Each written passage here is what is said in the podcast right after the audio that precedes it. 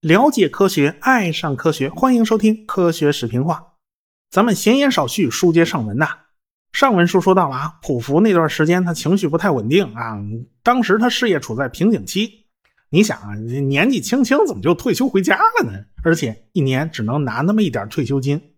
上次啊，我说他一个月能拿四十五英镑，其实这是我搞错了，实际上是他一年才能拿四十五英镑，这点钱真的不算多。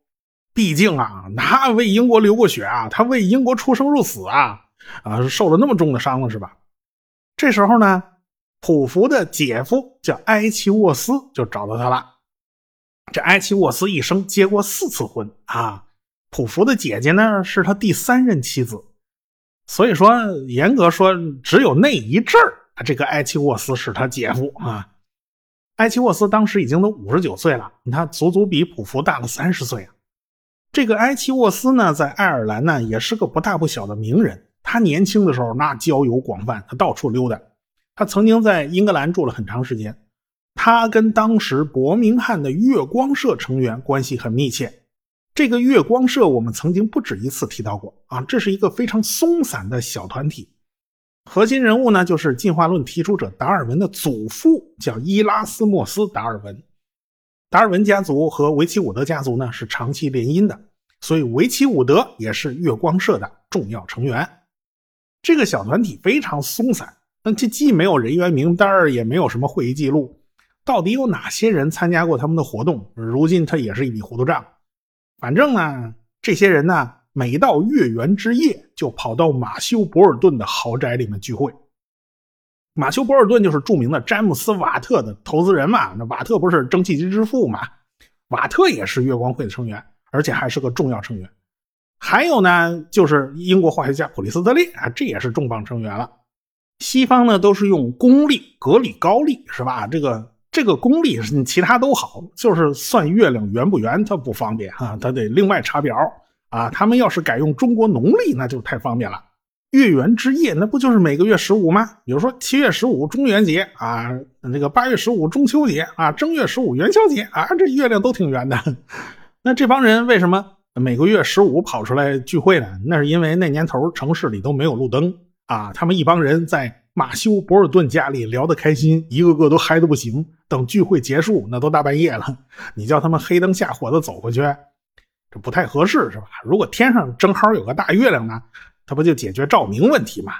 不过这些行为多少有点诡异啊！这个你偏巧赶着月圆之夜出来啊，知道的是月光社集会，不知道的是吸血鬼。反正这帮人呢都是志同道合的好伙伴，他们讨论的主要议题就是科学。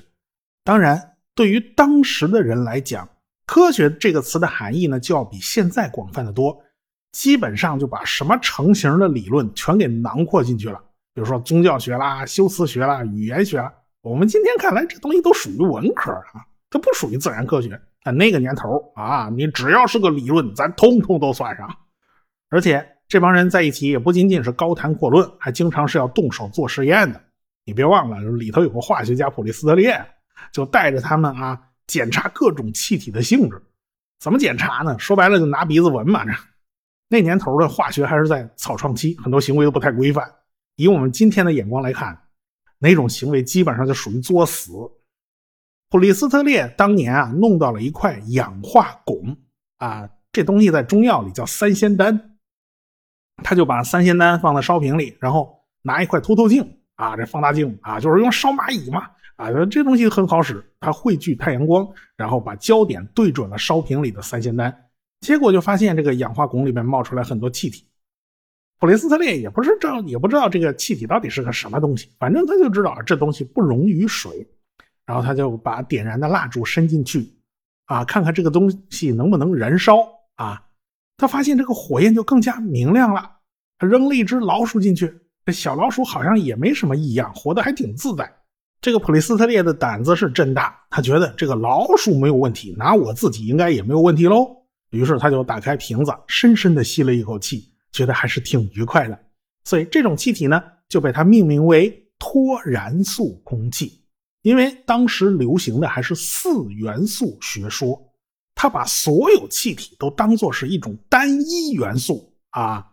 后来呢，这个拉瓦锡也用类似的实验就证明了，所谓的这个脱燃素空气，就是我们现在知道的氧气。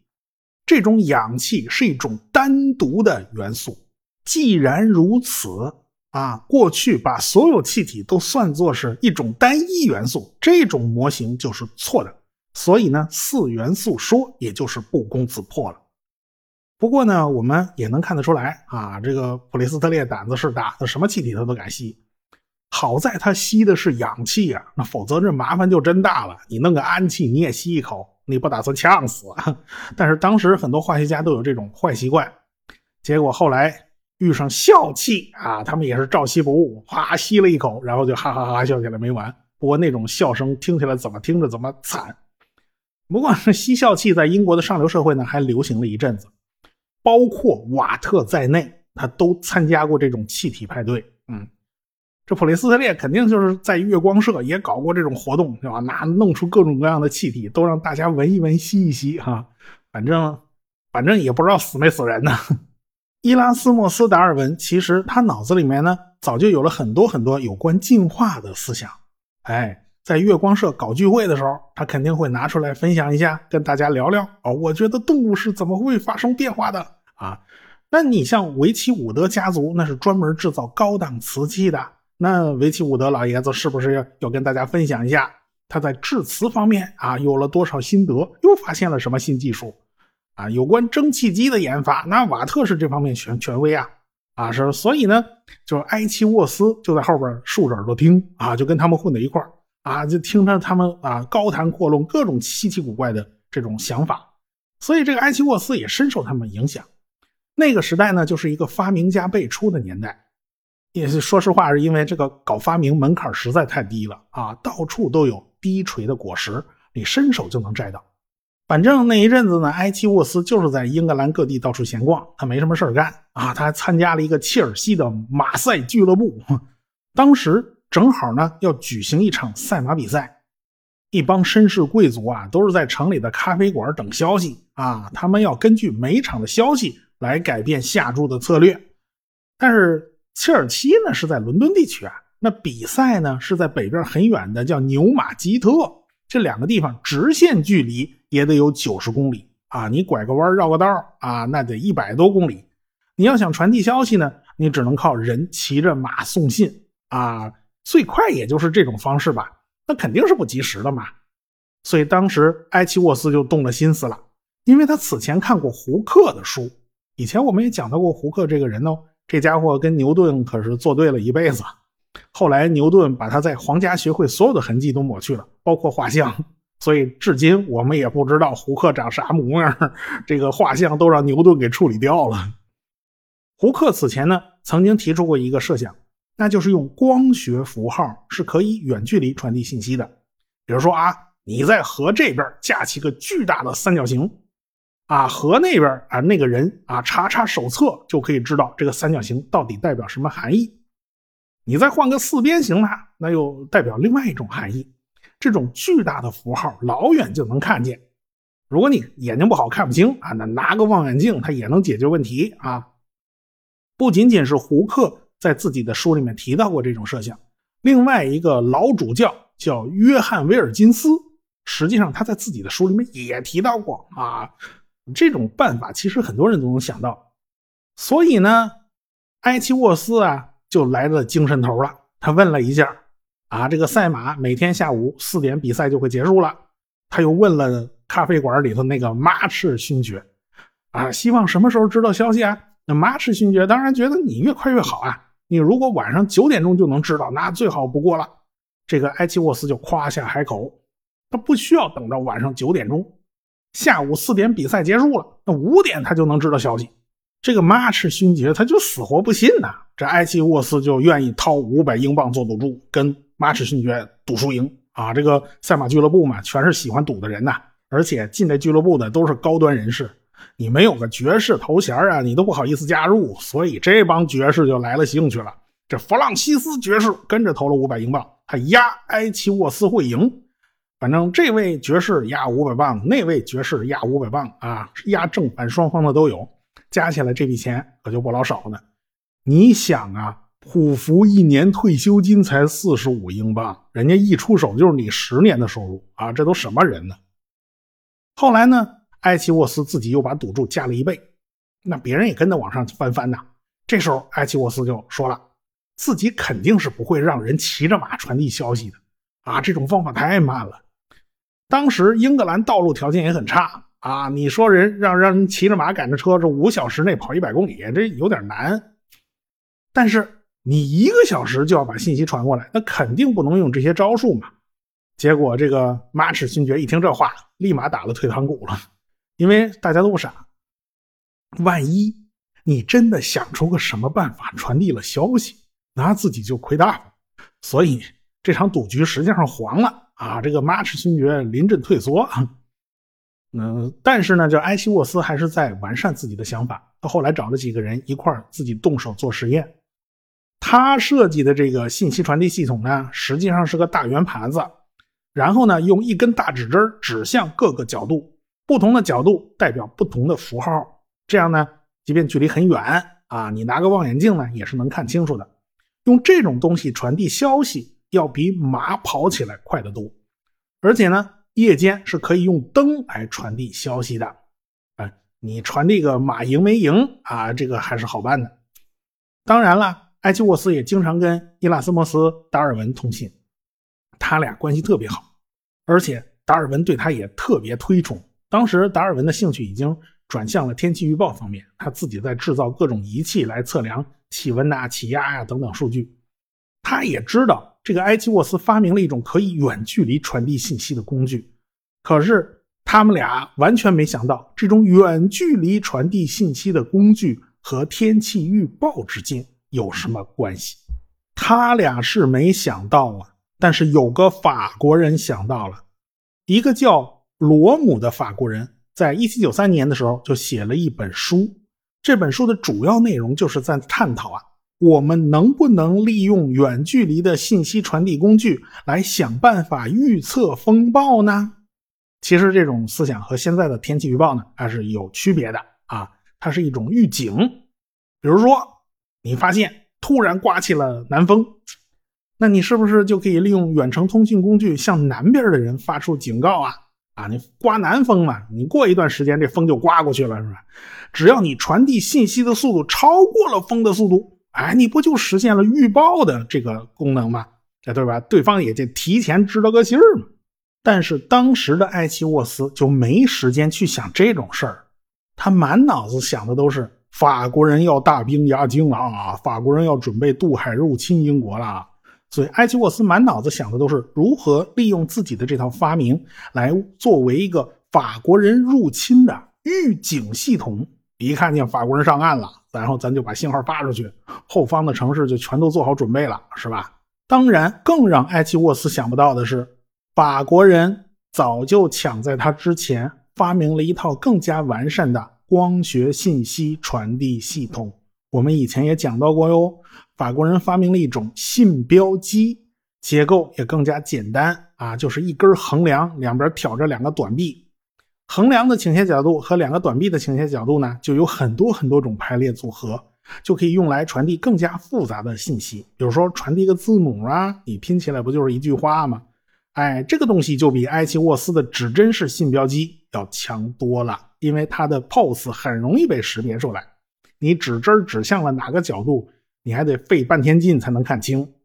这种光学信标机，英文里面就叫 telegraph。现在我们都知道这个词的意思，后来变成了电报。但是 graph 这个词根呢，仍然透露了某种信息，也就是说，这个东西最开始是一种视觉装置。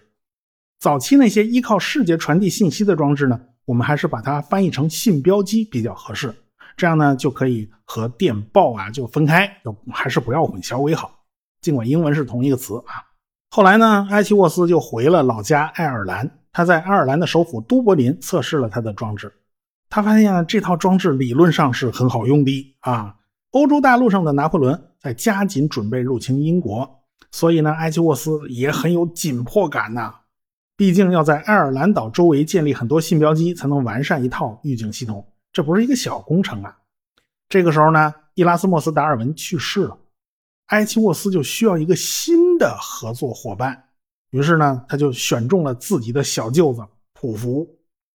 埃奇沃斯和普福两个人呢，他是有分工的。埃奇沃斯负责上层路线，他得去和政客们套近乎啊，他得去游说这些政治家们。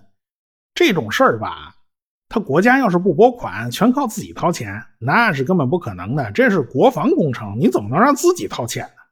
普福干的事儿呢，准确的说，他就是一包工头的事儿啊。他带着一帮工人，在一个个的山头上建立信号塔。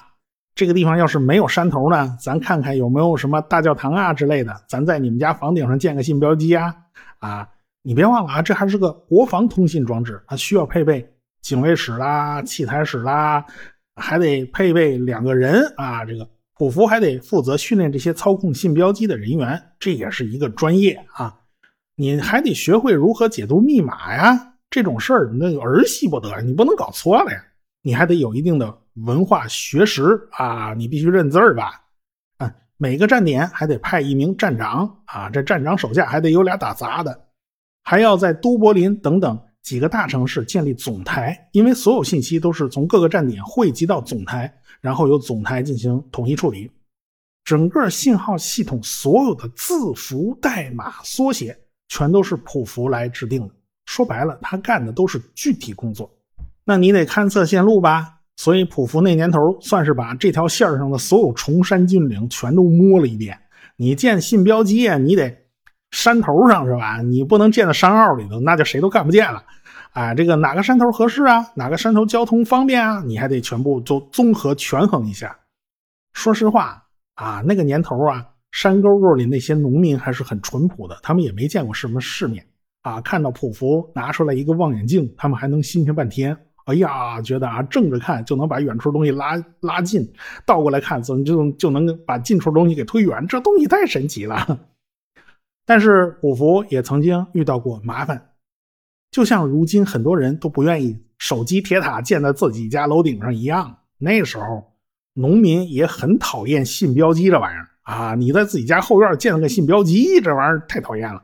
现代人可能就有点想不通了，你这个信标机啊，也不会发出什么噪音啊，也不会发出什么辐射，呃，你为什么讨厌它呢？主要呢，这还不是信标机的事儿，这是人的事儿。你别忘了，每个信标机得来仨人看着啊。这个看守信标机的那些人呢，实在太麻烦了，你动不动跑过来找农民家借个斧头，哎，过一会儿没完了，他又得过来借个镰刀啊，过一会儿又借个耙子。啊，你这个要不过来就讨两杯水喝啊，那个要不就过来借个火种啊，要不借个酱油，借个醋啊，光借了醋不够，顺便再借两盘饺子啊，诸如此诸如此类的事呢没完啊，时不时就闹点矛盾。说白了，还是人员素质太低给闹出来的。反正呢，经过普福的努力，在阿斯隆和海边的都柏林之间呢，就建立了一条通讯线路。传递消息的过程呢，就有点类似于击鼓传传花，就一站一站的传递过去。两个站点之间呢，也就是相距十几二十公里啊。你真要再远呢，就拿着望远镜你也看不清楚了。最让普福揪心的，还不是这些鸡毛蒜皮的杂事儿，最让普福揪心的是爱尔兰的天气，因为这个信标机是依靠视觉传递信息的，他最怕的就是看不清楚。你要是碰上天气不好，你碰上雨雪风霜啊，那就麻烦了。如果今天浓云密布，好像是个大阴天，你去仔细观察一下周围的景物，你会发现图像的对比度都是会下降的。远处山头上的信标机可能真的就看不太清楚。如果今天下大雾，那是啥都别看了。如果碰上刮大风啊，信标机那纸针一个劲儿瞎晃悠，那也没有办法传递有效信息。以爱尔兰的天气条件呢，这个万里无云的大晴天啊，真的没那么多。也就是说，一个信标机一年里面有多少时间能工作啊？它是要打折的。所以最开始的那一段日子里，普福甚至都有点崩溃，真是哭都哭不出来。嗯，他写了一封信给埃奇沃斯诉苦啊，他和他手下的人足足训练了八个月呀，却连一句话都发送不了，他简直要抓狂了。这就是说明啊，理想和现实之间还是有很大差距的啊。这个理想很丰满，但现实很骨感，这事儿真的没有那么简单。一直到了一八零四年的六月份，这条线路啊，终于就竣工了啊，看上去好像一切难题都被解决了。到了一八零四年七月二日这一天，举行了启动仪式。那稀里哗啦来了一大帮子社会名流，一个个都是爵士嘛。这埃奇沃斯成功的向二百一十公里以外的普福发送了一条信息，仅仅花了七分钟时间，这信息就传过去了。又过了五分钟，收到了普福的回信啊，这效率还挺高。但是这个信标机并不是每一次都有这么高效率，所以政客们在新鲜了一阵以后呢，逐渐也就失去了信心啊！你想啊，要雇这么些人员，这成本太高了，这工资都谁家出啊？他们也承受不起。所以一个礼拜以后，这埃奇沃斯就被扫地出门了，整套系统呢就被移交给了军方。至于军方能不能有效的利用这套传输系统，那就只有天知道了。对此呢，普福也是非常愤怒的。你想他付出了多少努力啊，现在全都打了水漂了。所以普福就觉得自己的人生非常失败，觉得自己是什么都不是。而且当时他没工作、没目标、也没有计划。也难怪啊，那个时候普福还年轻呢，他也意识不到这些经历日后会成为他的人生财富。当然了，埃奇沃斯也明白，就不能亏待自己这个小舅子，他鞍前马后的，不知道要出了多少力呀。啊，所以呢，他就努力通过自己的人脉关系，想办法让自己的小舅子重新回到了英国皇家海军。他觉得这才是普福发挥自己真正才能的地方。普福当然也很高兴啊，他就欢天喜地的离开了爱尔兰，直奔英国伦敦的海军造船厂，因为这儿有一艘新的军舰在等着他去指挥呢。哪知道他看到这艘军舰以后啊。他连死的心都有了，这是怎么回事呢？我们下回再说。科学声音。